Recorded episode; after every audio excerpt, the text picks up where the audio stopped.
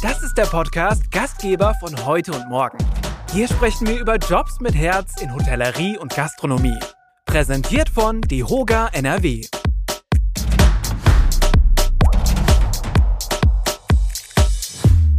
Ja, wir stellen euch ja in diesem Podcast die Ausbildungsberufe in der Gastronomie und Hotellerie vor.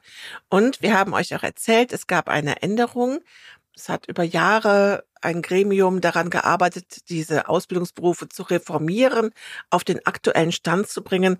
Und ich glaube, bei der heutigen Folge und bei dem Ausbildungsberuf, den wir euch heute vorstellen, da ist die Änderung doch fast am größten, denn der Ausbildungsberuf zum Restaurantfachmann oder auch Restaurantfachfrau ist erweitert worden um den Bereich Veranstaltungsfachmann, Fachfrau. Also ihr kennt das vielleicht. Ein Restaurant hat noch Veranstaltungsräume in einem Hotel gibt es historische Säle. Es gibt Restaurants, die nebenbei noch eine Veranstaltungslocation betreiben. Und dort finden von der Hochzeit über die Weihnachtsfeier bis zu einer Firmentagung die verschiedensten Veranstaltungen statt. Dafür braucht es Serviceleute, dafür braucht es Menschen, die das planen, die das budgetieren. Dafür braucht es Menschen, die sich um die reibungslosen Abläufe kümmern, dass das wirklich gut funktioniert und Hand in Hand geht. Und aus diesem Grund ist der Beruf eben entsprechend erweitert worden. Also die Ausbildung zum Restaurant und Veranstaltungsfachmann, Fachfrau ist Thema der heutigen Folge. Wir haben für diese Folge wieder drei Gäste eingeladen. Das sind zum einen die beiden Auszubildenden, Maya und Ali. Maya ist gerade in der Ausbildung im zweiten Ausbildungsjahr und Ali hat die Ausbildung bereits abgeschlossen, noch nicht den Beruf ähm, weder jetzt in der Kombination ist Restaurant und Veranstaltung, sondern rein die Ausbildung zum Restaurantfachmann. Und dann sprechen wir natürlich auch wieder mit Sascha Dalik. Sascha hat ja äh, die Ausbildungsreform begleitet und kann uns äh, einiges dazu erzählen, was sich geändert hat und vor allen Dingen auch, warum jetzt der Bereich der Veranstaltung mit in das Berufsbild dazugehört. Jetzt heißt es aber erst einmal, hallo liebe Maya, hallo lieber Ali. Hallo. Ja, danke. Wir freuen uns sehr hier zu sein. Klasse.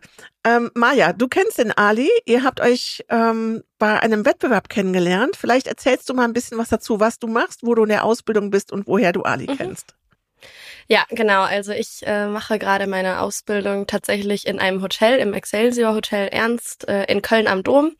Ähm, lerne aber Restaurantfach da, weil ich da zwei Restaurants habe, in denen ich lernen kann, was für mich eine ganz gute Option war. Und äh, genau, und ich wurde dann letztes Jahr, habe ich, ähm, wurde ich vom Betrieb angemeldet, bei einem Dehoga-Wettbewerb mitzumachen und ich war so gut, ich mach mal mit. Und ähm, genau, dann war ich da und Ali war auch da und deswegen kennen wir uns schon und haben den äh, Nordrhein-Wettbewerb und den Nordrhein-Westfalen-Wettbewerb zusammen bestritten und gehen jetzt auch zusammen zu den deutschen Meisterschaften. Also ihr kennt euch so gut, dass dem Ali aufgefallen ist, dass du das Pony geschnitten hast. Ja. Also man sagt ja sonst immer, die Männer haben da keinen Blick für, aber guck mal, hier bei uns im Podcaststudio ist ja, ist ihm aufgefallen. Die Restaurantfachmänner Restaurant aber. Stimmt. Da sind wir schon bei den Soft Skills. Was muss ich drauf haben, um den Beruf zu, äh, zu erlernen und zu bestehen? Ali, herzlich willkommen auch an dich. Erzähl uns, was machst du? Ja, danke erstmal für die Einladung, Birgit. Ähm, genau, ich bin gelernter Restaurantfachmann, habe dieses Jahr im Juli meine Ausbildung abgeschlossen im Gasthaus Stadtmann Korschenbrüch. Da auch der Vorteil bei Maya, wir haben auch noch ein zweites Restaurant in Düsseldorf und dadurch kommen halt immer mal wechseln. Bei mir war da der, also sind jetzt zwei komplett verschiedene Restaurants, aber eins ist halt im Dorf und eins in der Stadt. Dadurch hat man da ganz großen Wechsel, würde ich mal sagen, von der Atmosphäre her. Genau, und ich habe auch ähm, dann spontan in die Hoga-Wettbewerb mitgemacht und da habe ich dann die Maya kennengelernt und wie schon gesagt, Restaurantfachmänner achten dann ganz sehr aufs Äußerliche bei den Gästen und merkt dann auch mal so Unterschiede wie den Pony zum Beispiel. Klasse. Ähm, ja, das heißt, wir haben jetzt also einmal eine Auszubildende in dieser Podcast-Folge, die aktuell in der Ausbildung ist. Ali, du hast deine Ausbildung schon abgeschlossen. Ihr habt beide die Besonderheit, dass ihr in der Ausbildung in zwei verschiedenen Restauranttypen auch ähm, arbeiten konntet oder könnt. Und das hören wir uns jetzt mal ganz genau an, wie denn so das ausschaut. Also ich werde euch ein paar Fragen stellen, von denen ich ausgehe, dass das äh, die, die vielen jungen Menschen, die sich vielleicht für diesen Beruf interessieren, dass die das auch interessiert. Und Maja, wir fangen mal damit an. Wie sieht denn so dein Alltag aus? Was lernst du als Restaurantfachfrau? Ähm, oh Gott, also im Alltag würde ich tatsächlich sagen, ich meine, ich bin mittlerweile im dritten Lehrjahr, da ähm, ist jetzt nicht, dass ich jeden Tag da hingehe und was Neues lerne. Ich bin da mittlerweile, glaube ich, ein fester Teil vom Team und arbeite genau mit. Und da sieht der Alltag einfach so aus. Wir fangen meistens um 15 oder 17 Uhr an, bereiten dann alles vor, weil um 18 Uhr fängt äh, der Service an und ähm, genau, haben dann, schicken dann den ganzen Abend so bis 23 Uhr meistens und ja, genau, danach gibt's noch ein Kioskbier und dann wiederholt sich das Ganze quasi. Ich habe dann quasi den Vormittag für mich, was ich auch ganz schön finde, kann ich mir aussuchen, ob ich ausschlafe oder nicht. Ja, und was ich so lerne, ist tatsächlich, ich habe äh, relativ viel Glück mit meiner Ausbilderin, glaube ich. Äh, die bringt mir halt wirklich außerhalb äh, Sachen bei und sagt, hey, wir treffen uns heute mal schon um 13 Uhr und lernen nochmal, wie man Fisch vernünftig filetiert. Und ähm, wir haben zum Beispiel eine Seezunge bei uns auf der Karte und dann bringt sie auch mal einen anderen Fisch mit, dass ich nicht nur die Seezunge äh, filetieren kann, sondern halt auch mal eben, keine Ahnung, eine Forelle oder sonstiges. Ähm, oder Crepe Suzette, was ja auch gar nicht mehr so wirklich professionell gemacht wird am Tisch bringt sie mir bei. Da habe ich echt Glück gehabt. Aber ich glaube nicht, dass das die Norm ist mittlerweile, sondern das war dann echt. Also danke an Nicole, vielen Dank, schöne Grüße. ja, das ist, glaube ich, auch genau das Thema, was wir hinterher mit Sascha besprechen werden. Also was muss ich heutzutage in der Ausbildung noch lernen? Wie oft wird noch am Tisch tatsächlich flambiert und filetiert? Ähm, bei dir, ich kenne das Restaurant oder ich kenne beide Restaurants von euch, unter anderem weiß ich die Hansestube. Das ist das ist eines der Restaurants im, im Hotel Excelsior Ernst, ein wunderschönes Hotel. Ich kann euch nur empfehlen, wenn ihr in Köln seid, es ist direkt in der Nähe vom Hauptbahnhof und vom Kölner Dom. Geht mal rein, taucht in die Lobby ein, trinkt euren Kaffee dort ähm, statt in der Stadt, äh, weil Starbucks es macht wirklich Spaß, das einmal zu erleben. Und die Hansestube, das ist Kölns gute Stube. Und da geht jetzt, wir nehmen diese Aufnahme im Oktober auf, da geht jetzt bald die große Weihnachtsgans-Saison los. Also das ist auch so ein Highlight bei euch. Ähm, da bist du wahrscheinlich in der Ausbildung dann auch mit beschäftigt, ne? Ja, tatsächlich. Also das ist halt auch wirklich zwei Monate lang jeden Tag mittags und abends dann, keine Ahnung, je nachdem, wann man eingeteilt ist, Gänse schicken und danach kann man sie wirklich nicht mehr sehen. ähm, aber ich muss sagen, also wenn man da einmal so eine äh, Saison mitgemacht hat und auch Lust hatte, das also zu machen, danach kann man Geflügel auf jeden Fall trochieren und da kann einem keiner mehr was. Ähm, wir haben, ich weiß es nicht mehr, aber es sind auf jeden Fall mehrere Tonnen an Gänse, die wir da jedes Jahr schicken. Ja. Die genaue Zahl weiß ich nicht, ich will da jetzt keine Lügen verbreiten, aber es sind auf jeden Fall Unmengen und es wird auf jeden Fall eine harte Zeit. Aber ich freue mich jetzt schon. Ist das denn dann auch so, wenn du zu Hause bist, äh, bei euch, wenn Weihnachten gefeiert wird, dass es dann heißt, oh Maja, kannst du dich mal um den Vogel kümmern und den tranchieren? Ähm, ja, nee, tatsächlich, seit ich die Ausbildung angefangen habe, habe ich gesagt, kein Geflügel mehr an Weihnachten. ähm, es gibt jetzt irgendwie, keine Ahnung, meistens Geschmortes oder so, weil ich kann das wirklich nicht mehr sehen nach, nach so einer ganzen okay. Saison. Womit aber meine Familie auch total fein ist, Gott sei Dank. Schön. Ja. Ja, Ali, wie ist es bei dir? Was hast du in der Ausbildung gelernt? Also, Jetzt vom Rahmenplan her oder was man allgemein gelernt hat? Ja, auch so vom Rahmenplan. Ich glaube, das ist vielleicht nochmal erst, dass wir erst nochmal eintauchen. Genau, was, was ist so, was sind so Teile, Bestandteile der Ausbildung? Ähm, Restaurantfachmann, ja, da gibt's ja, da gibt's ja bestimmt äh, vieles, was dazugehört, was ich jetzt vielleicht beim ersten Eindruck gar nicht so auf der Agenda habe. Ich wollte jetzt natürlich mal sagen, dass Servieren ein ganz großer Teil der Ausbildung ist. Was gehört noch so dazu? ja, der Beruf des Restaurantfachmanns oder der Restaurantfachfrau ist ja sehr breit gefächert und auch ähm, ja, größer als man denkt. Also jetzt im Serviceteil hat man natürlich ganz viel Arbeiten am Gast ähm, oder am Tisch, was natürlich mittlerweile nicht mehr so oft der Fall ist. Also man hat jetzt wenige Restaurants, wo man weiß, okay, da wird jetzt am Tisch tranchiert oder filetiert oder dergleichen. Man lernt es trotzdem und ähm, das wird dann tendenziell, so wie Maya schon sagte, dann in den Betrieben als Fortbildung oder Lehrgang dann angeboten für die Azubis. Ich sag mal, wenn man Lust hat, kann man es auch an den Gast aus, ausüben. Da muss man aber äh, sich auch sicher sein, dass man es auch schafft. Mhm. ähm, Genau. Und ansonsten Veranstaltung ist auch ein sehr großer Bereich, also von der Veranstaltungsplanung bis ähm, wie schreibt man denn so einen Veranstaltungslaufplan, ein Functionsheet. Ja, stimmt. Da muss man aber auch äh, dazu sagen, dass wir ja tatsächlich auch die letzten beiden Jahrgänge sind, in denen wir quasi normal Restaurantfach lernen. Alle Lehrjahre unter mir oder ja, genau, unter mir, die sind ja jetzt Restaurant- und Veranstaltungsfachleute, da wird das nochmal spezialisierter. Da sind wir beide tatsächlich ja noch echt ganz gut also nochmal mehr auf Restaurant spezialisiert. Das ist ein ganz wichtiger Punkt, Maya, den du da ansprichst. Und das ist auch das, was so spannend an dem Berufsbild ist und auch an dem, ähm, dass sich das eben so weiterentwickelt. Wir haben gerade gesagt, dieses eine Crêpe Suzette ist eben nicht mehr der Alltag, aber dafür eben mehr und mehr, dass Restaurants eben auch genutzt werden, ähm, für Hochzeiten, für Tagungen. Also dass so dieses Geschäftsfeld von rein, was mache ich ähm, außer einem Mittags- und Abendstisch, sich auch ausweitet und es auch so unglaublich viele verschiedene Locations, Destinationen gibt, in denen ich den Beruf ausüben kann. Ne? Ali, das heißt also, das Thema Function Sheet, das ist ja auch so ein Fachbegriff bei euch aus der Branche, bei dem es darum geht zu sagen, alles ist mal festgehalten für die Veranstaltung, alle Akteure wissen, was wann wo zu tun ist, um wie viel Uhr, äh, welcher Punkt auf der Veranstaltung passiert. Also auch das hast du in deiner Ausbildung gelernt. Genau. Wir sind ja ein Haus, was ähm, viele Veranstaltungen im Haus macht, aber auch viele Veranstaltungen außerhalb, also Catering. Ja. Und da ist natürlich so ein Function Sheet das wichtigste Werkzeug. Mhm dass man da auch äh, mal Rücksprache hält. Kommunikation ist, glaube ich, so, das, da steht jetzt, glaube ich, in keinem Ausbildungsrahmenplan drin, dass man kommunizieren muss oder dass man lernt zu reden, aber das ist, glaube ich, somit eine der wichtigsten Skills, die man, glaube ich, als Refer lernt. Ja. Also wie man sich zum, also wie man sich mit einem Gast unterhält, mit äh, Kollegen. Genau. Das war auf jeden Fall etwas, was man zwei Jahre ja jeden Tag irgendwie machen ja. muss. Also man redet ja gefühlt die ganze Zeit. ja, das stimmt. Ja, wir hatten das ja auch in der vergangenen Folge, als wir uns das Berufsbild Koch angeschaut haben. Da äh, ging es auch darum, dass eben nicht nur fürs Restaurant gekocht wird, sondern eben auch für Caterings. Du hast gerade gesagt, dieses Thema Veranstaltungen außer Haus ist äh, bei euch auch ein Thema. Das heißt, da lernst du ja auch andere Häuser kennen und andere Abläufe. Gib uns doch da mal so ein bisschen einen Einblick, wie dann der Alltag ausschaut bei einem solchen Job. Also an einem Catering-Tag läuft ja der Alltag ganz anders ab. Zum Beispiel in einem normalen Tag gucke ich mir erstmal die Reservierungsliste an und wie man das Restaurant vorbereiten muss. Ganz kurz gesagt. Und bei einem Catering-Tag, wenn ich weiß, okay, ich bin heute in der Veranstaltungslocation XY, ist das erste, was ich mache, ich gucke mir die Function an. Mhm. Gucke dann, was da drauf steht. Wenn man, wenn dann, dann steht da alles, was man mitnehmen muss. Dann schreibt man sich auch selber seine Notizen auf, was noch eingepackt werden muss, seine Packliste.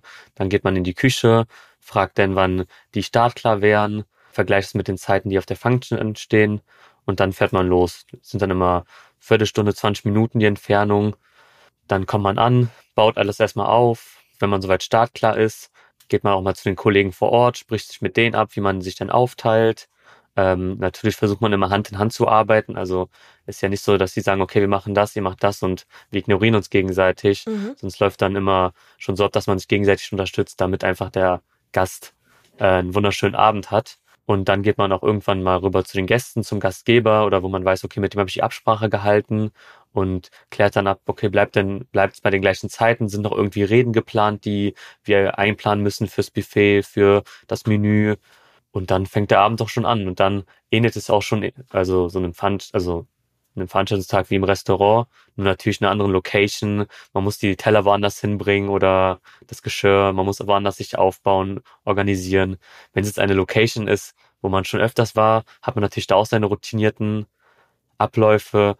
Interessant wird es dann, wenn man irgendwie privat zu Hause eingeladen wird das erste Mal und dann muss man sich da irgendwie organisieren. Ist aber auch immer super lustig. Ich mag das dann, wenn man dann improvisiert. Ja.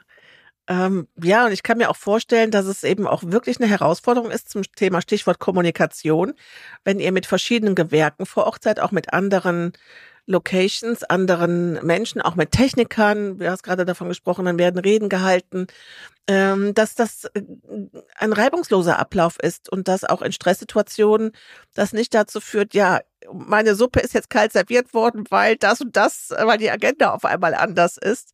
Mit Sicherheit ja auch eine Herausforderung, da immer äh, einen kühlen Kopf zu behalten und auch dafür zu sorgen, dass das Team insgesamt harmonisch ist. Und das merkt man nämlich als Gast sofort. Klappt das oder ist da, sind da Spannungen? Das kannst du wahrscheinlich bestätigen, ne? Absolut. Mhm. ähm, bei, es gibt ja hier die ähm, so Leiharbeitsfirma und die bei so großen Veranstaltungen, wenn da irgendwie, keine Ahnung, 300, 400 Personen kommen, die man halt einfach nicht mit dem normalen Restaurantteam stemmen kann, ja.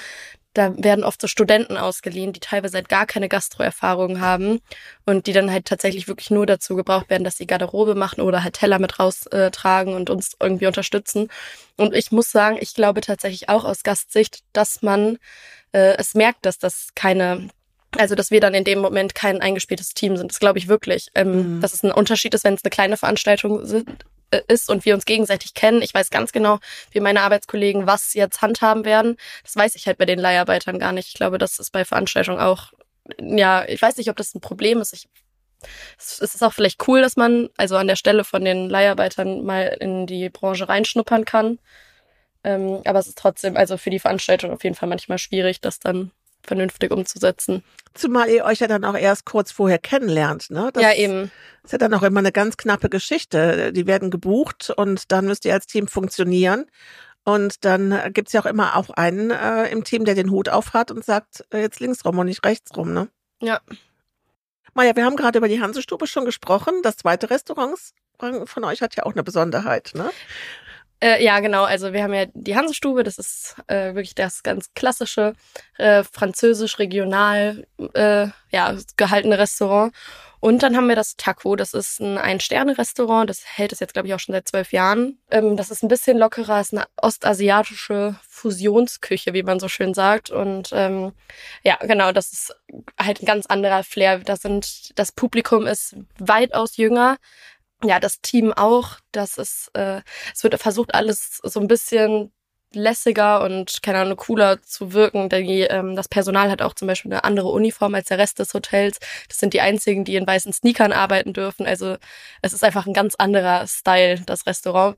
Ähm, ja, ist halt nur quasi amerikanischer Service, was aber auch super cool ist. Du hast viel mehr Zeit mit den Gästen mal zu quatschen. Aber Moment mal, so, so schnell können wir da jetzt nicht drüber hinweghuschen.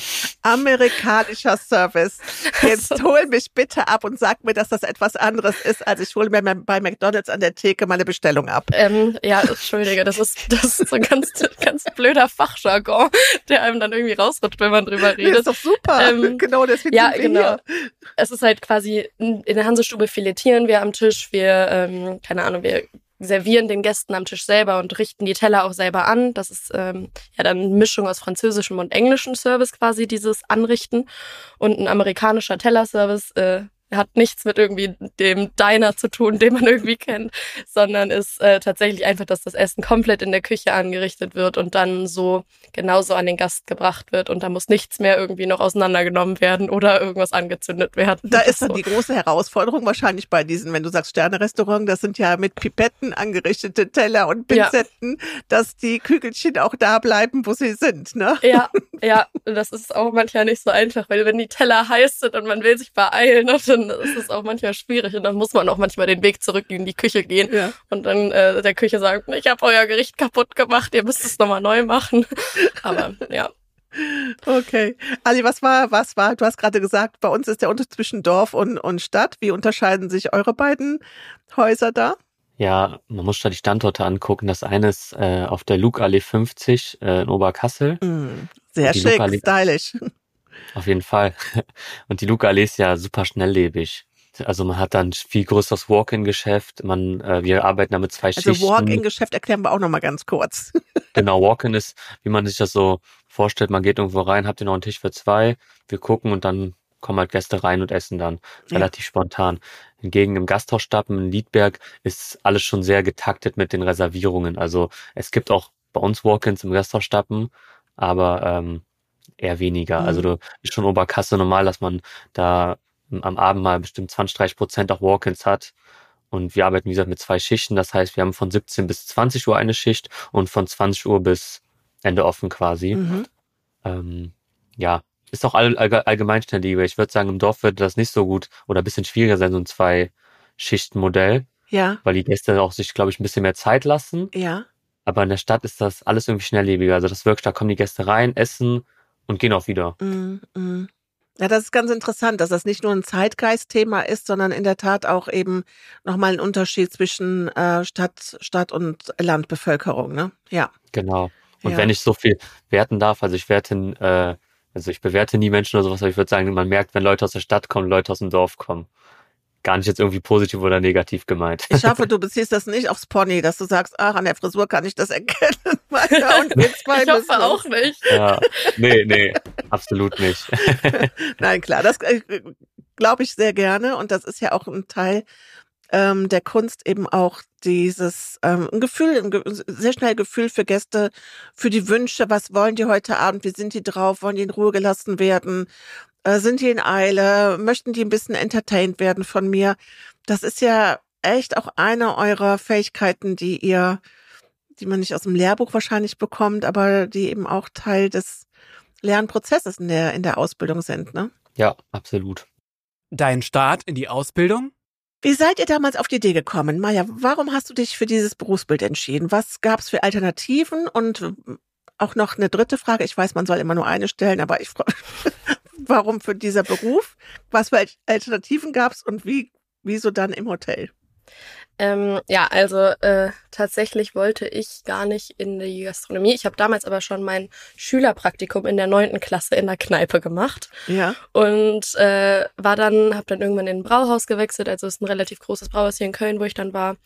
Und ähm, habe dann in der in der Zeit mich beworben bei Unis für Psychologie. Da hatte ich richtig Lust drauf, aber ich wurde halt überall abgelehnt und in den Niederlanden auch, wo ja alle sagen, da kommt man easy rein. Ich bin auch da nicht reingekommen. Und dann war ich so, ja gut, also bin ich damals zu meinem Chef gegangen, meinte so, ja komm, dann würde ich mich jetzt halt fest anstellen lassen, irgendwie ein bisschen Geld äh, sparen dann und im Zweifel reisen gehen oder sonst was. Und dann hat er mich angeguckt und meinte so, ja, nee, Maja, du bist erst 18. Wenn du dich jetzt hier fest, fest anstellen lässt, dann bleibst du hier die nächsten zehn Jahre und ich möchte für dich einfach, dass du noch was anderes siehst. Deswegen, wenn du fest in die Gastro gehen möchtest, dann mach eine Ausbildung. Bei uns kannst du leider nicht lernen, weil wir haben keinen Ausbilderschein, aber bewirb dich mal im Excelsior. Und dann habe ich mich äh, beworben. Ich wusste, um ehrlich zu sein, gar nicht, wo ich mich bewerbe. Also das war echt, ich habe dann einfach nur auf ihn gehört und war so, ja gut, okay, wenn er das jetzt unbedingt von mir, also der wird schon keinen Stuss erzählen. Und dann habe ich mich beworben und das lief dann irgendwie auch alles ganz gut. Ähm, und dann ja, wurde ich direkt zum ja, Vorstellungsgespräch und Probearbeiten eingeladen und dann war ich so, boah, puh, ob das jetzt wirklich was für mich ist und war die ganze Zeit so, ja, ich möchte beim Brauhaus bleiben, das hat's mir so gut gefallen und das Team hat gestimmt und das Trinkgeld hat gestimmt und ich war so, ja, warum sollte ich gehen? Ähm, ja, und dann dachte ich aber, komm, ich mache das jetzt, ich ziehe das jetzt durch und das war am Ende auch wirklich eine gute Entscheidung und ich muss auch wirklich sagen, ich bin unserem damaligen Chef so dankbar, dass der mir damals gesagt hat, hey, ich verzichte auf dich als Arbeitskraft und äh, gebe dir quasi die Chance, woanders dann vernünftig zu lernen. Also ähm, das finde ja. ich aber auch echt großartig. Ja. Das ist wirklich großartig, weil du hast ja zwei Seelen deiner Brust. Einerseits sagst du, Mensch, ist ein tolles Mädel, die möchte ich gern selber behalten. Und andererseits aber auch zu sagen, bevor du einfach nur so arbeitest, nutzt die Zeit und mach die Ausbildung. Ja, ja, genau. Klasse. Das war, das war wirklich, also echt richtig, richtig gut. Aber ähm, ich meine, im Endeffekt hat er ja auch der Branche irgendwie was Gutes getan, weil vermutlich wäre ich dann jetzt nicht mehr in der Branche oder halt wenn nur als Minijobber oder so mhm.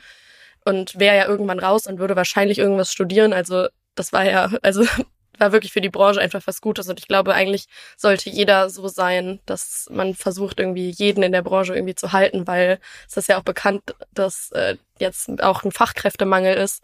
Und wenn man irgendwie so dann, auch wenn die Leute nicht bei einem selber arbeiten, mehr Fachkräfte bekommt, ist das, glaube ich, also sehr wertvoll für die Branche. Ja. ja. Ali, wie ist das bei dir gewesen? Ja, ich habe immer neben der Schule, also seit der neuen Klasse mal nebenher in der Gastronomie gejobbt ähm, in Biergärten mal so eine, ja, Malzpizza-Fahrer, also irgendwie immer was mit der Gastronomie zu tun gehabt. Mhm. Dann, äh, ja, habe ich mein Abi gemacht, dann war aber noch Online-Uni zu der Zeit und ja, ich glaube, man hat schon gemerkt beim Einstellen von äh, diesem Podcast jetzt hier, dass ich nicht so der technikaffine Mensch bin. Da habe ich gesagt, ich werde auf jeden Fall nicht Online-Uni machen. Ich habe dann gesagt, dann äh, machst du mal ein, äh, Das ist, Ali, das finde ich, äh, finde ich echt süß, dass du das so zugibst.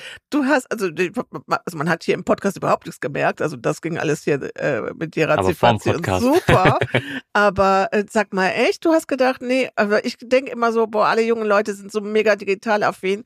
Und du hast gesagt, Online-Uni nicht deswegen, weil du die Leute nicht siehst, sondern weil du keinen Bock auf dieses Technische drumherum hattest. Ja, sowohl als auch. Ja, also okay. schon Mix macht. Ja. ja.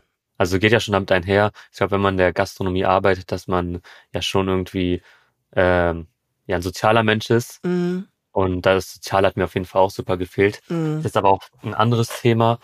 Und Du Ja, möchtest auch nicht einfach den ganzen Tag vorm Rechner sitzen müssen, ne? Nee, Ja, eben. ja. Also das, da würde ich, daran würde ich kaputt gehen. Ja, ja. Ähm, genau, und dann habe ich erstmal ein Jahr sozial gearbeitet, habe mich dann erstmal geguckt, was man dann, dann danach macht. Dann war es ja auch schon wieder alles ein bisschen Präsenz. Wollte mich dann ein, einschreiben, habe dann gemerkt, okay, irgendwie hast du, also ich wollte mich erstmal für normalen Lehramt äh, bewerben, also Lehramt Ja. für Gymnasium. Hatte dann gemerkt, nee, das ist es irgendwie nicht. Und da habe ich gesagt, ja, komm, machst du eine Ausbildung. Handwerk, handwerklich bin ich dazu auch nicht. und Büro wird's auch nicht. Dann habe ich gedacht, ja gut, dann machst du doch irgendwie was mit der Gastronomie. Und du kannst ja immer noch Berufsschullehrer werden. Ja, ich kann aber noch Berufsschullehrer werden. Stimmt. Ja, Ja, und dann habe Ja. ich mich ähm, ja in einem anderen Betrieb vorher beworben. Da waren aber ein, zwei Sachen, die nicht so ganz rund liefen. Und dann bin ich äh, durch eine äh, ja durch eine Bekanntschaft in der Kneipe zum Gasthaus Stappen gekommen. Ja. Also habe dann einen ehemaligen Azubi kennengelernt, mittlerweile auch ein sehr guter Freund, der hat dann gesagt, ja, wenn du mal irgendwie den anderen Betrieb angucken willst, guck dir doch das Gasthaus Stappen an. Ähm, ja, und dann bin ich da gelandet und habe da, da meine Ausbildung sehr genossen und erfolgreich abgeschlossen. Das heißt, hast du während der Ausbildung den Betrieb gewechselt oder Genau. Okay, okay. Also das heißt, das finde ich auch nochmal wichtig. Das sind ja auch so, ähm, jetzt äh, nicht, dass wir dafür werben wollen, so nach dem Motto, Bäumchen wechsel dich, ne, und mach deine Ausbildung, fang die irgendwo an und dann gehst du mal woanders hin. Aber es besteht zumindest die Möglichkeit. Also wenn es, äh, wenn, es wird einem da auch geholfen, dass man die Ausbildung zu Ende machen kann, auch wenn man den Betrieb wechselt oder wenn man umzieht oder wenn ein Restaurant äh, möglicherweise von einer Schließung betroffen ist, äh, dass die nicht weitermachen. Also steht dann da nicht äh, alleine, ne? Ja, also da Und das auch, geht dann schon irgendwie weiter. da auch an Leute, die mal Probleme mit einem äh, Betrieb haben oder sowas. Die Berufsschule ist zum Beispiel auch die erste Instanz, wo man sich melden kann und die werden auch einem helfen. Also, oder zumindest einen Ratschlag geben, weil manchmal fühlt man sich dann ein bisschen ja, verloren, wenn der Betrieb dann einem irgendwie das Gefühl geben möchte, man kann gar nicht wechseln. Mhm. Vom Betrieb zur Berufsschule. Äh, gutes Stichwort mit der Berufsschule. Was lernt man denn in der Berufsschule? Ja, was lernt man in der Berufsschule? Ich würde sagen, also erstmal viel Theorie. Man Ja. hat ein paar allgemeine Fächer. Ich muss jetzt dazu sagen, ich habe verkürzt, also auf zwei Jahre. Dementsprechend, es gibt zum Beispiel bei uns jetzt in Düsseldorf was zumindest so im ersten Lehr, äh, im ersten Lehrjahr auch zum Beispiel Sport und Religionsunterricht. Habe ich jetzt nicht mitgemacht. Bin ich jetzt auch nicht traurig drum. Ja, hast du dich dann Und, selbst äh, beurlaubt oder wie, wie, wie du sagst, habe ich nicht Nee, man mitgemacht? überspringt, ja, man überspringt nicht, das, man überspringt ja das erste Lehrjahr an der Berufsschule. Man Ah, fängt okay. am zweiten quasi an. Okay. Und das gab es nur im ersten Lehrjahr. ah, alles klar. ähm, okay, das heißt, es gab dann im Prinzip Fächer, die dann ähm, dem ersten der ja dran gewesen wären. Genau. Mhm. Und dann hat man, vielleicht ist es bei euch anders in Köln, kannst du ja mal gern auch dazu was sagen. Also wir hatten immer äh, drei Fächer, das war immer Produktentwicklung und Produktpflege. Dann gab es Fach, also dann gab, hieß das Fachkunde, Wirtschaft und Englisch. Gut. Also vier Fächer. Jetzt können wir uns unter Genau. Wirtschaft und Englisch bestimmt was vorstellen. Aber wenn du sagst Produktentwicklung und Produktpflege, hol uns da mal ab. Ja. Äh, Produktentwicklung und Produktpflege war dann zum Beispiel, also kurz PEP immer gesagt worden, war dann immer, also zum Beispiel Spirituosenkunde war ein Thema, dann, also dass man halt irgendwie alles, was man erstmal ja im alltäglichen Berufsleben hat, auch irgendwie kennenlernt und auch darüber fundiert was sagen kann. Mhm. Zum Beispiel ist ja auch Spirituosenservice, also Spirituosenservice ein wichtiger Bestandteil. Ähm, und da ist ja nicht, dass man einfach sagt, ja, hier ein Jägermeister trink, sondern dass man weiß, über was man hat, welche Gläser man benutzt, Glaskunde und alles. Ja, Dass man da immer einfach weiß, okay, woher kommt das, warum benutzt man das und äh, was für einen historischen Hintergrund hat das vielleicht noch. Also gibt's auch noch. ja. Genau. Und dann gibt's auch noch Praxistage, wo dann auch zum Beispiel, es gibt auch ein paar Betriebe, die ja zum Beispiel einfach gar nicht die Kapazität dazu haben, zu filetieren, zu tranchieren oder dergleichen. Und da ich auch nicht direkt sagen, dass es jetzt kein guter Ausbildungsbetrieb ist. Da kann aber dann die Schule ergänzend auch ähm, diese Kompetenzen mitgeben. Mhm. Maja, wie ist es bei dir in der Berufsschule gewesen? Oder was, was äh, aktuell, du bist ja drin. Was äh, lernt ihr? Was sind so eure besonderen Inhalte? Ähm, ja, also wir hatten ähm, sehr viel mit Veranstaltungen zu tun, was aber auch damit zu tun hatte, dass wir eine Veranstaltung geplant haben mit einer Kochklasse zusammen. Ähm, ja, die Nacht der jungen Sterne heißt das. Mhm. Ähm, da gibt es auch ein paar Artikel im Internet zu. Es ist richtig spannend, das mal durchzulesen. Und das haben wir echt monatelang geplant. Deswegen mussten wir echt viel mit Veranstaltungen machen. Ich hatte da auch die äh, Chance, die Restaurantleitung zu übernehmen. Ähm, das heißt, da haben wir dann wirklich echt nochmal an Basics quasi angeknüpft. Das sind wirklich erste, Le also was man im ersten Lehrjahr so lernt, von welcher Seite setzt man ein. Ähm, wie kann man das am besten zusammen machen? Und das war schon sehr viel ähm, Veranstaltung. Aber ich glaube, dass es auch daran lag, dass ähm, wir eben diese Veranstaltung mhm. hatten. Und ansonsten, ähm, ja, es ist ziemlich viel Produkt. Ähm, Kenntnisse erwerben. Also ja, wie Ali schon gesagt hat, mit den Spirituosen zum Beispiel, wo die auch herkommen, das wird ist auch echt wichtig und ähm, auch Weine und so, das ist halt alles prüfungsrelevant ähm, der Rest, also das jetzt zum Beispiel mit Veranstaltung ist, hauptsächlich eigentlich ähm, ja für das, also für die tatsächliche Arbeit dann für die Praxis ähm, notwendig. Und ähm, ja, das sind genau eben auch jetzt diese Unterschiede, ne, wo sich die Ausbildung schon unterscheidet. Äh, und dass ihr natürlich in Köln dann auch nochmal so eine Besonderheit habt mit dieser Veranstaltung, wo man es am lebenden Objekt äh, durchführen kann. Äh, ist natürlich auch großartig und herzlichen Glückwunsch zu der Veranstaltung, Restaurantleitung dann direkt schon bei der Ja, danke. danke. Ich, ja, äh, irgendjemand muss das machen. Ich muss auch tatsächlich sagen, im Nachhinein, ich glaube, ich würde es nicht nochmal machen. Also auf jeden Fall nicht mit, ja. also wir kann, kennen uns klar alle aus der Berufsschule, aber wir kannten uns ja nicht vom Arbeiten her. Und ähm, das war dann quasi wie vorhin mit den Leiharbeitern, dass man sich halt alle nicht wirklich ah, okay. kennt. Du warst hinterher die strenge ähm, Tante, stre äh, äh, strenge ja, Tante ja. Brusselise, die sie dann mit der dann genau. auf dem Schulhof keiner mehr spielen wollte. Ja, so gefühlt schon. Nee, also ganz so schlimm nicht, aber es ist auf jeden Fall trotzdem so, dass man äh, da am Ende ähm, schon dann irgendwann was sagen musste, so, hey Leute, es, es, wir schicken gerade den zweiten Gang, wäre cool, wenn ihr mal vom Rauchen reinkommen würdet. Ich brauche euch. Ja, ja. aber ja. Okay. Ja, also schon mal vielen Dank für die Einblicke in euren Alltag und auch das äh, offene, ehrliche. Äh, ich würde gerne noch zwei Sachen machen. Ich würde gerne noch wissen, äh, was sind so, wir haben jetzt ja schon ein bisschen auch eure Highlights gehört, was so besonders viel Spaß macht, aber äh, gab es auch Lowlights? Gibt es auch Sachen, wo ihr sagt, ey, das musst du einfach auch wissen, wenn du dich für diesen Beruf entscheidest?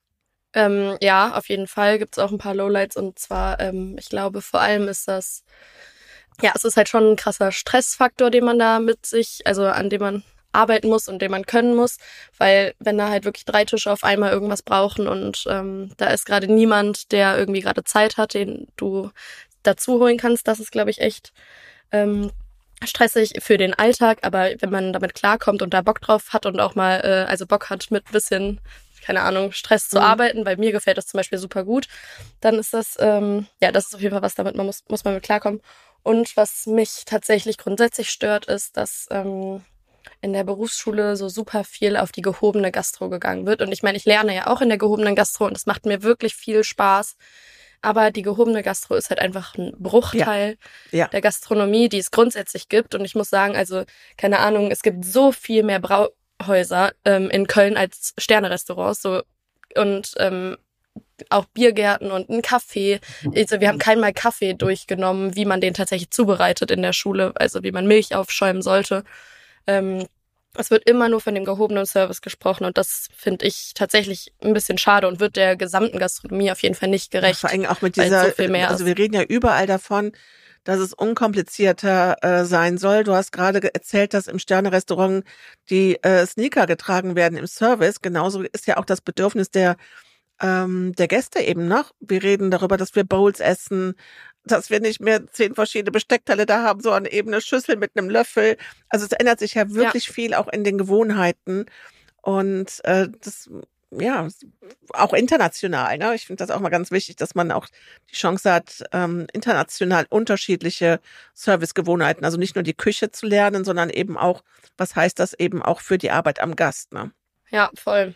Da werde ich gleich den Sascha nochmal nachfragen und mal hören, äh, wie da sein Blick auf die Sache ist. Ali, was hast du jetzt vor? Du bist mit der Ausbildung fertig. Wie geht's weiter? Ja, wie geht's weiter? Also nach der Ausbildung erstmal habe ich noch ein bisschen im Betrieb gearbeitet, habe jetzt zum Oktober ein Studium angefangen. Äh, wir haben schon gerade eben Lehramt angerissen und es geht äh, um Berufsschullehramt. Also ich habe jetzt gerade ein Studium in Bonn angefangen Berufsschullehramt für äh, also Ernährungswissenschaften und Politik und Wirtschaft für Berufsschullehramt Man muss, also wie in jedem Lehramt mittlerweile ist es ein Zweifachmodell. Das heißt, man muss ein Haupt- und ein Nebenfach haben, in dem man halt seinen Bachelor und seinen Master macht. Genau, und dann geht man sein Referendariat und wird Berufsschullehrer. Und ich hatte halt gesagt, also ich hatte ja immer schon den Wunsch, Lehrer zu werden. Ich hatte gedacht, ja gut, jetzt hast du deine Ausbildung abgeschlossen, jetzt guckst du dir mal das Studium an. Ob es jetzt wirklich 100 Prozent äh, mein Studium ist oder nicht, das stellt sich jetzt noch heraus. Ich bin jetzt gerade in meiner ersten, ja. ersten äh, Woche. Also ich hatte jetzt die erste Woche abgehakt, aber da wird ja wenig, äh, ja, waren ja wenig Vorlesungen, sondern eher, ja. Ja kennenlernen, ja. sage ich mal. Sag ruhig trinken. ja, hat man eher getrunken als irgendwas anderes. ähm, genau, und jetzt hatte ich gestern die ersten Vorlesungen und jetzt guckt man mal, wie die, das Studiumleben so einem gefällt. Weil es natürlich schon ein großer mhm. Unterschied zu Gastronomie, ne? Und auch das Studium an sich ist natürlich, also soll dich auf das ähm, Leben an der Berufsschule vorbereiten, aber so direkt mit der Gastronomie hat das natürlich nichts zu tun, muss man jetzt einfach sagen. Also ich bin irgendwie so ganz optimistisch. Ich wohne ja in der Nähe von Bonn. Ich bin ganz optimistisch, dass wir zwei uns demnächst dann nochmal sehen, wenn du neben deinem Studium noch irgendwo in der Gastro einen Job machst und dann sagst, hallo Birgit, du hast die Haare schön. ja, also ich werde auf jeden Fall immer weiter in der Gastronomie arbeiten und ähm, ja, selbst wenn, also jetzt vielleicht auch zum Punkto Fortbildung oder weit, wie man, was man nach der Ausbildung machen kann. Mhm. Also ich glaube, es gibt mittlerweile 100 Möglichkeiten, was man nach der, nach seinem Ref, also nach seiner Restaurantfach, Hotelfach ja. oder Kochausbildung macht, vom Betriebswirten zum Hotelmanagement zu weiteren berufsbegleiteten äh, Modellen oder Fortbildungen. Man kann ins Ausland, also ich glaube, die Gastronomie hat auf jeden Fall sehr viele Möglichkeiten nach der Ausbildung. Maja, das haben wir jetzt nicht mit dem Ali abgesprochen, aber das ist ein ziemlich geiles Schlusswort, oder? Ja, ich finde super. ich würde sagen, Ali, wir feiern dich. Danke dafür. Genau das ist das, dass äh, die Möglichkeiten, die ich mit dem Beruf habe, die sind einfach äh, großartig. Und man lernt ja auch verdammt viel fürs Leben. Ich will jetzt gar nicht das Schlusswort nochmal von dir erweitern. Ich sage Tschüss und danke euch. Danke auch. Es war schön. sehr schön mit euch. Hat Spaß Tschüss. gemacht. Ciao. Und was sagt eigentlich der Experte dazu? Das Gespräch mit Sascha Dalek. Sascha, ich hatte heute ein ganz tolles Gespräch mit Maja, die im Hotel Excelsior Ernst in Köln ihre Ausbildung macht und dort nicht nur die Weihnachtsgänse tranchiert, sondern original auch noch Crêpes Suzette flambiert am Tisch, diese Seezunge filetiert und alles. Und mit Ali, der jetzt mit seiner Ausbildung fertig ist, ähm, sehr viel im Bereich Veranstaltung, Restaurant, Catering, Außerhaus gearbeitet hat. Also genau das, wo jetzt auch diese Änderung des Ausbildungsberufes hingegangen ist. Und Maya hat gesagt, was sie echt ein bisschen ärgert ist, sie lernt nicht, wie man einen guten Milchschaum auf dem Kaffee macht. Jetzt bist du dran. Oh, das hinterlässt mich kurz sprachlos, denn äh, das, das andere, was du beschreibst, ist gerade total toll. Das ist wirklich die Aufwertung der, der Fachleute für Restaurant- und Veranstaltungsgastronomie. Und das war uns halt auch ganz wichtig, dass wir das genauso gemacht haben, ne? dass, dass wir also dieses Thema Restaurant und Veranstaltung da reinbringen mit, mit all diesen Nettigkeiten, Flambieren, Tranchieren, alles, was da möglich ist am Tisch also ich hoffe, Maja, ähm, liebe Grüße an der Stelle, ich hoffe, dass du noch diesen Milchschaum lernst und dass dir das beigebracht wird an der Bar, äh, ja, an, an eurer guten Kaffeemaschine. Und ich gehe fest davon aus, dass das noch der Fall ist und du wirst einen perfekten Milchschaum zaubern können zum Ende deiner Ausbildung. ah, das freut mich. Sascha, das Lustige ist, Maja hat im Brauhaus gejobbt und im Biergarten gekellnert und sie wäre unheimlich gerne dort geblieben. Dann hat der Chef des Brauhauses aber gesagt, bei mir kannst du keine Ausbildung machen. Ich möchte, dass du auf jeden Fall in deinen jungen Jahren eine Ausbildung machst. Meld dich bitte im Hotel Excelsior Ernst, mach dort eine Ausbildung und dann hat sie sich schweren Herzens von diesem Brauhaus getrennt und du weißt, die Kölner, die lieben ihre Brauhäuser. Das war so ein schönes Gespräch und sie ist natürlich jetzt ihrem Chef auf ewig dankbar, ne? Ja, ich glaube auch großartig. Ne? Also im Excelsior Ernst in Köln, das ist halt wirklich auch ein, Ausnahmehotel. Ne? Wir sprechen da halt wirklich von einem Hotel, was nicht nur Hotel, eine tolle Restauration dazu hat, mehrere Restaurants im Haus, mehrere kleine Bereiche, wo du, wo du Service machen kannst, Veranstaltungen durchführen kannst. Also alles das, wofür der Beruf tatsächlich da ist. Ich glaube fast, dass sogar das Brauhaus auch ausbilden könnte mit dem neuen Ausbildungsrahmenplan Also da müssten wir wahrscheinlich nochmal auch in das Gespräch gehen und mit dem Chef mal reden und sagen, was brauchst denn eigentlich? Denn so ein Brauhaus ist doch wirklich eine ganz, ganz klassische Gastronomie und ganz, ganz viel von dem, was dort drin steht im Ausbildungsrahmenplan, kann ich tatsächlich in einem Brauhaus heute sehr, sehr gut vermitteln. Vielleicht muss ich auch da, und wir hatten das ja auch schon im anderen Kontext in, in unserem Podcast, nochmal schauen, ob ich mir an der einen oder anderen Stelle vielleicht jemanden suche in der Kooperation, dass ich die Chance halt habe, wirklich alle Punkte abzudecken. Aber mit so einem Blick auf den Ausbildungsrahmenplan, Birgit, wenn ich das hier sehe, äh, Wahrnehmung der Aufgaben in Küche und Produktion, können sie. Äh, Wahrnehmung im Service, natürlich, den ganzen Tag ist Service im Brauhaus. Verkaufsfördernde Maßnahmen, ja, wenn nicht im Brauhaus, wo denn dann? Hygiene, ist, glaube ich, selbstverständlich, müssen wir gar nicht drüber reden. Wenn wir dann so sprechen über ähm, Pflege von Gasträumen, natürlich muss das gemacht werden, in jedem Restaurant genauso. Und ich glaube, immer so ein, ein Hindernis für viele Ausbilder ist immer, wenn wir sprechen über Konzeption von Veranstaltungen, Tagungen und Banketts. Ne? Das klingt nach einer Riesengeschichte. Aber eine Veranstaltung ist ja auch schon was ganz, ganz Kleines. Und tatsächlich in einem Brauhaus und in einem Restaurant, da habe ich ja ganz oft die Anfrage von dem Kreis aus der Nachbarschaft, die zusammenkommen möchten zu einem Essen, vielleicht einem Festessen. Das muss ich organisieren, das muss ich konzeptionieren. Und dann gibt's dazu die Berufsschule, die macht den theoretischen Teil und dann wird das ganz rund. Sascha, ich kann dich beruhigen. Also wir Kölner können im Brauhaus ganze Karnevalssitzungen abhalten und den Saal runterreißen. Also die Veranstaltungen, die in den Brauhäusern stattfinden, ah, die nehmen es durchaus auch mit dem nicht auf. Da ist schon einiges los, nicht nur das kleine Familienessen.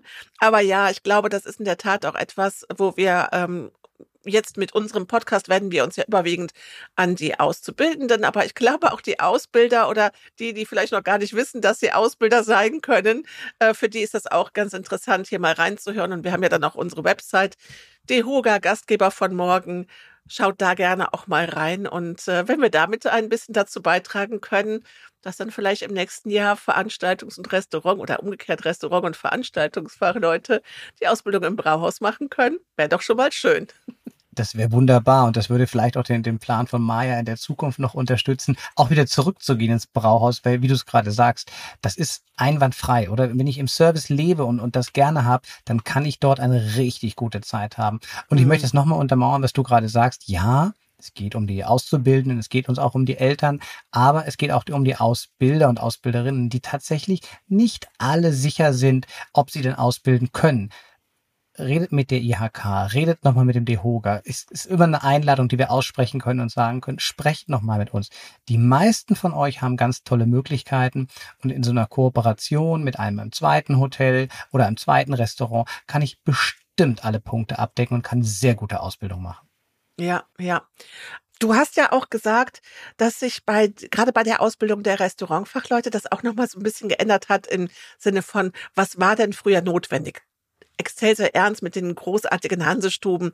Das ist natürlich da noch was Besonderes, dass am Tisch serviert wird, dass am Tisch flambiert wird, dass am Tisch die äh, Seezunge filetiert, die ganz tranchiert wird. Ähm, ist das denn noch in den Ausbildungen auch drin oder habt ihr gesagt, komm, das kommt so selten vor, das schmeißen wir raus, das können dann die einzelnen Ausbildungsbetriebe, wenn das bei denen auf der Agenda steht, noch machen, aber in der Basisausbildung, in eurem Ausbildungsrahmenprogramm, Rahmenplan, finden diese Sachen keinen Zugang mehr?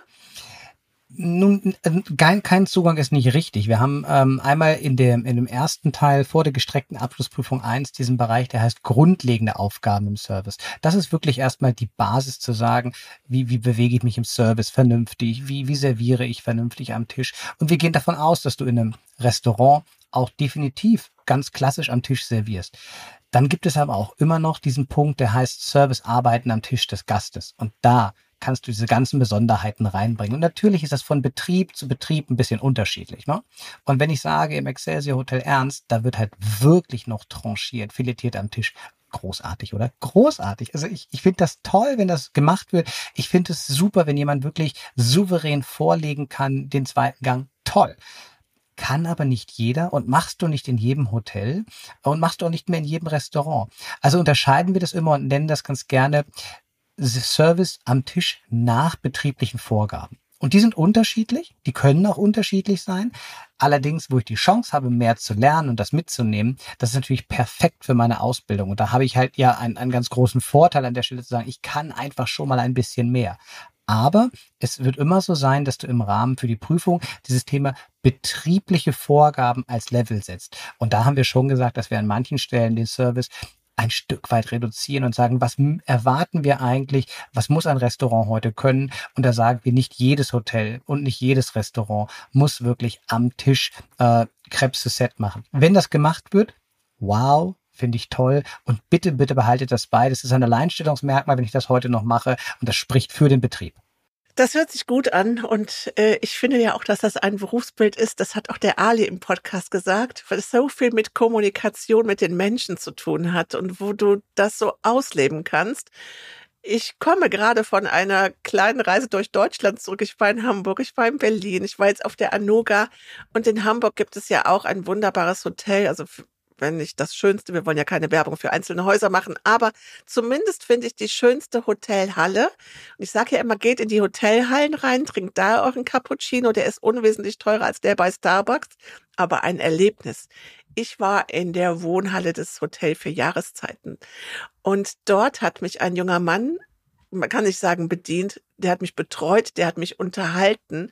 Es war wirklich göttlich. Wir sind jetzt mittlerweile Instagram-Freunde und tauschen uns über andere Hotelbars und sowas aus. Und das war wirklich schön zu sehen, mit was für einer Freude dieser wirklich auch noch junge Mann äh, die Gäste mit, mit allen Gästen im Gespräch war. Und ich finde das sehr schön, dass wir auch wegkommen von diesem anonymen, ich mache jetzt einfach nur meinen Service und habe hm, bin dann schnell wieder weg, sondern dass es eben auch die Kommunikation ist, die im Vordergrund stehen darf in vielen Häusern. Ne? Du beschreibst gerade was, das finde ich total toll. Das ist ja dieses Gastgeber sein. Und wenn ich mich entscheide ja. für genau diesen Beruf und sage, ich möchte gerne Restaurant- und Veranstaltungsfachmann oder Fachfrau lernen, dann bin ich ja wirklich Gastgeber und bin am Gast. Und wenn ich das ausleben kann, dann, dann kann ich wirklich dem Gast eine ganz tolle Zeit ermöglichen. Und wie herrlich ist das denn, wenn ich das wirklich ja nutzen kann und dieses Erlebnis, was du beschreibst, dann da erlebt wird. Klasse. Und zwar ist wichtig, ähm, und, und das kann man vielleicht nochmal unterstreichen. Es gab, als ich die Ausbildung gemacht habe, mein Ausbilder, der war im äh, Verband der Kellner und Serviermeister. Und das war ein, ein Stand, oder? Also die Kellner und Serviermeister, das war schon was Besonderes. Und ja. das hat er auch sehr deutlich nach außen gezeigt. Er war Meister. Und das haben wir aber jetzt in, in den letzten Jahren so ein bisschen, ist es verloren gegangen, glaube ich. Und das war halt wichtig, dass man diesen Beruf, diesen Restaurant- Veranstaltungsfachmann, Fachfrau wieder nach oben hebt und sagt, die können was. Das sind Meister ihres Fachs. Das sind wirklich Experten. Und den Bereich Veranstaltung haben wir halt neu dazugenommen, weil das eine ist, was du gerade beschreibst, dieses Thema Gastgeber sein, ähm, Unterhaltung, aber auch dieses Planen, Konzeptionieren und auch Kalkulieren, wirtschaftliches Kalkulieren von Veranstaltungen, dass man wirklich weiß, ich kann damit am Ende des Tages auch Geld verdienen und erfolgreich sein, also auch finanziell erfolgreich sein. Das war uns wichtig es ist ja auch für ganz viele Häuser wichtig. Also sowohl, dass du in deinem Haus, wir haben vorhin über das Brauhaus gesprochen, die Veranstaltungen anbieten kannst, aber auch das ein oder andere Haus lebt auch davon, dass sie sagen, unsere gute Küche geht raus und wir sind dann in einer anderen Veranstaltungslocation und müssen uns da mit mehreren Gewerken abstimmen. Da hast du als externer Restaurantleiter den Hut auf und musst gucken, dass der Laden rund läuft. Ne? Ja, unbedingt. Und, und dann das Ganze zu planen, also einen Serviceablauf auf so einer Veranstaltung zu planen, zu sagen, wann passiert was, welche Hand greift in die andere. Das Thema wieder, was wir in den anderen Podcasts auch schon hatten, in anderen Episoden, das Thema Anleitung und Führen von Mitarbeitenden. Das sind ja am Ende, wenn wir fertig sind mit unserer Ausbildung und die bestanden haben, dann haben wir echte Fachleute geschaffen, die auch eine Basis schon haben für Führung. Und genau das ja. ist das, was sie brauchen, in dem, wie du es gerade beschreibst, ja. Oh, Sascha, ich könnte jetzt schon wieder noch 15 Minuten weiter mit dir plaudern. Ähm, das ist immer so faszinierend, dir auch zuzuhören, was ihr euch dabei gedacht habt und wie ihr daran geht. Mein spontaner Gedanke war, wir müssen einmal eine Folge machen zu dem Kollegen äh, Roboter, welche Funktionen der in manchen Häusern schon über, übernimmt im Service oder künftig übernehmen wird. Aber jetzt zunächst einmal freuen wir uns auf ganz viele Bewerbungen von Menschen und noch nicht von Optimus, oder? Unbedingt. Also wir brauchen die Menschen und ich bin da fest von überzeugt, die Menschen und die Menschlichkeit, die wird den Unterschied machen. Der Roboter wird immer ein, ein Hilfe, eine Hilfe sein und nennen wir ihn vielleicht nicht Robot, sondern nennen ihn einfach Cobot für Coworking und dann wird's auch ganz schön. Uh, sehr cool. sehr coole Wortschöpfung. Sascha, normalerweise fangen Auszubildende wie auch bei uns jetzt Ali und Maya an. Da sind die 18, 19 oder 16, 17 Jahre alt. Aber ich denke jetzt gerade so an Frauen in meinem Alter, die vielleicht früher einmal einen Beruf hatten, den es vielleicht gar nicht mehr gibt, weil wir ja so weit sind mit der Digitalisierung. Oder an Menschen, die zu uns kommen, die etwas anderes gelernt haben und die jetzt sagen, ich möchte gerne äh, in die Gastronomie gehen, in die Hotellerie, möchte diese Restaurant-Veranstaltungsfachausbildung machen. Ist das zeitlich limitiert vom Alter her? Würdest du sagen, ja, bis dann und dann geht das? Das Gibt es da einen rechtlichen Rahmen für oder ist das feel free und bewirb dich und schau, dass du eine Ausbildung machen kannst? Tatsächlich ist es feel free und bewirb dich. Also es gibt keine Altersgrenze nach oben. Und ähm, das, was du gerade beschreibst, finde ich total spannend, wenn also jemand sagt, ich möchte nochmal eine, im Prinzip wie eine, wie eine erweiterte Umschulung machen, nochmal in, in dem Bereich das vertiefen. Ich möchte vielleicht auch einfach das, was ich schon über viele Jahre gemacht und gelernt habe, nochmal auf richtig feste Beine stellen und sagen, ich mache nochmal eine Ausbildung dazu. Dann ist das jederzeit möglich. Immer natürlich muss man auch mit dem Betrieb mal sprechen und gucken, ähm, passt das auch für den Betrieb. Oftmals ist natürlich der Gedanke, wenn jemand kommt, der Anfang 30 ist, so wie wir, Birgit, ähm, dann ähm, sagt der Betrieb, oh, also ich weiß nicht, ob, ob das noch das Richtige für dich ist. Eine Sache muss man dabei bedenken, in der Ausbildung verdiene ich natürlich weniger Geld, als wenn ich als Festangestellter arbeite. Ja. Im Gegenzug dazu muss man aber auch sagen, ich habe die Chance, viele Unterstützungen zu kriegen vom Staat. Da gibt es BAföG, da gibt es ähm, Ausbildungsbeihilfen, da gibt es Wohngeld, was ich beantragen kann, was mir in diesem Rahmen der Ausbildung alles auch zugestanden wird. Und dann habe ich natürlich mit Abschluss der Ausbildung die Fachkraft und mit der Fachkraft habe ich noch wieder ein ganz anderes Gehaltslevel und vielleicht hebt mich das auch nochmal, gerade wenn ich das jetzt im, im, im späteren Verlauf meines Werdegangs mache, nochmal auf ein anderes gehaltliches Level und sichert mir dann wirklich meine Zukunft. Du, ich sehe das so häufig ähm, auf Instagram, auf TikTok. Da werden Zusatzqualifikationen für zigtausend Euro angeboten. Mache jetzt bei mir einen Kurs und mache danach dieses und jenes äh, in einem skalierbaren Online-Marketing-Business. Da geben Leute 10.000 Euro aus wie nichts. Da denke ich mir, ah, Kameraden, ob ihr damit äh, wirklich glücklich werdet, ist mal dahingestellt. Wenn ich aber dann sage, ich investiere Geld und Zeit oder kann es mir vielleicht auch leisten, also auch das gibt es ja, aber dass ich sage, hier geht's nochmal um 10, 20 Jahre, in denen ich was Gutes machen möchte, dann kann auch eine spätere Ausbildung und eine zweite Ausbildung Sinn machen. Absolut. Und ich würde immer, genau wie du sagst, erst mal darüber nachdenken, das zu tun, anstatt so wahnsinnig viel Geld in irgendwelche Coaches zu investieren. Und das sind ganz viele gute Coaches da draußen, die, die einen wirklich weiterbringen. Aber genau das, was du gerade beschreibst, jemand, der erstmal sehr viel Geld von mir haben will, der will bestimmt nicht mein Bestes. Also doch will er schon. Mein Geld. Er möchte mich aber nicht persönlich weiterbringen und nach vorne bringen. Und im Rahmen der Ausbildung sprechen wir da wirklich von was anderem, wenn, wenn sich da jemand entscheidet. Und Birgit, der wird wahrscheinlich eine verkürzte Ausbildung machen können. Denn diese Grund- und diese Basis wird ja angerechnet oder, oder kann angerechnet werden. Und das ist immer was, was man dann auch berücksichtigen muss. Das heißt, die Ausbildung muss dann gar nicht mehr drei Jahre sein. Die kann man wahrscheinlich sogar auf zwei Jahre verkürzen, weil einfach ja. eine Grundbildung schon vorhanden ist. Na, also wir möchten euch einladen, euch für dieses Berufsbild weiter zu interessieren. Ihr habt jetzt von uns schon ein bisschen was gehört. Geht gerne mal auf die Seite Gastgeber von morgen. Das ist verlinkt in den Show Notes. Und ähm, schaut mal bei dem ein oder anderen Restaurant oder auch Hotel vorbei, wie die Kollegen das so machen. Vielleicht sind es demnächst eure Kollegen. Das war der Podcast Gastgeber von heute und morgen. Jobs mit Herz in Hotellerie und Gastronomie. Abonniert unseren Podcast und teilt ihn gerne mit Gastgebern von heute und morgen.